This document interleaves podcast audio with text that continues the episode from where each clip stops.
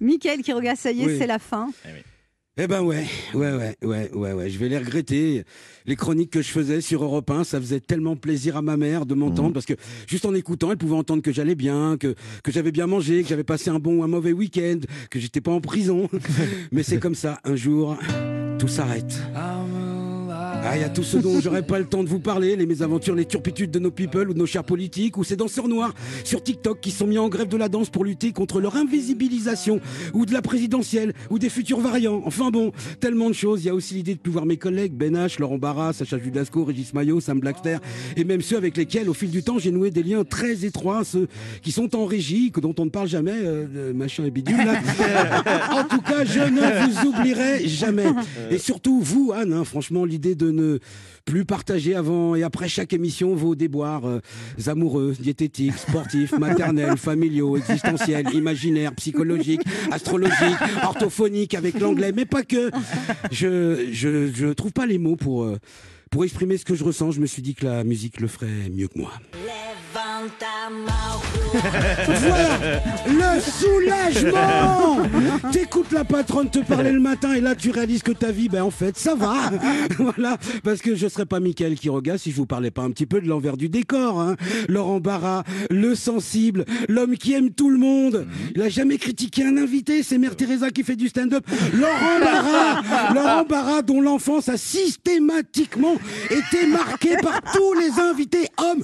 Vous verrez tout à l'heure avec Vincent de Zagna et qui a été séduit par toutes les invités femmes passées dans l'émission. Vous verrez tout à l'heure avec Virginie Hoc. Eh. Même les seniors, il essaye. Ce mec est une Miss France bourrée d'hormones mâles. il cherche la femme de sa vie comme Sarkozy cherche des non-lieux. Désespérément. Ton problème, c'est le même que beaucoup d'hommes. Le coup, il a marqué mon enfance. Tu es trop exigeant. Tu vois, comme beaucoup, tu veux une femme qui soit à la fois un pote, une grosse coquine et une madone. C'est trop compliqué. Fais comme moi, simplifie les choses. Renonce à la madone. Et On embrasse ta copine. voilà. Et Ben H, on en parle de Ben H Non. Avec sa voix grave d'homme viril dans un corps de cartoon. ben H qui drague tout ce qui bouge. Et même ce qui bouge pas, je l'ai vu, de mes yeux vus, parler pendant une demi-heure à un distributeur, à un- à un distributeur de boissons pour essayer de l'inviter à dîner. J'aurais bu un Red Bull. Et il doute de rien, le mec. La semaine, la même semaine, il peut se flatter une Elsa Roucouler devant une Alexandra Lamy et finir en filant rencard au sœurs Berthollet. Allez hop, ce gars-là n'est jamais venu pour faire des chroniques, il est venu pour se caser. Voilà, dans tous les sens du terme d'ailleurs, hein. avec sa façon là de chercher du boulot à chaque fois qu'on recevait un invité qui bosse à la télé. Bon, aujourd'hui, je réalise que Ben H, en fait, c'était un visionnaire. hein. N'empêche que bon, Laurent Barra. C'est quand même le genre de mec que tu veux avoir près de toi dans une bagarre. Parce qu'il en faut bien un qui surveille ton dos. Et Ben H, c'est aussi le genre de mec que tu veux près de toi dans une bagarre. Merci. Parce qu'il en faut bien un qui s'éloigne pour aller chercher les secours. et puis, et puis il y a vous, Anne, vous qui devez être la- la femme à la fois la plus barrée et en même temps la plus authentiquement sensible que j'ai pu croiser dans ce métier. Vous êtes une énigme qui justifie à elle seule l'existence de la psychanalyse.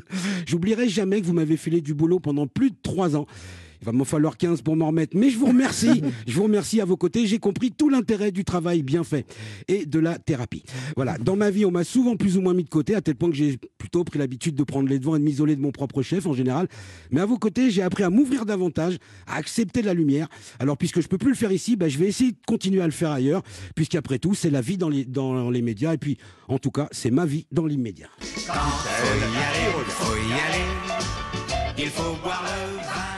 Ça m'a fait pleurer. Non, mais commencez pas à chialer, je vais retrouver du boulot, on s'en fout.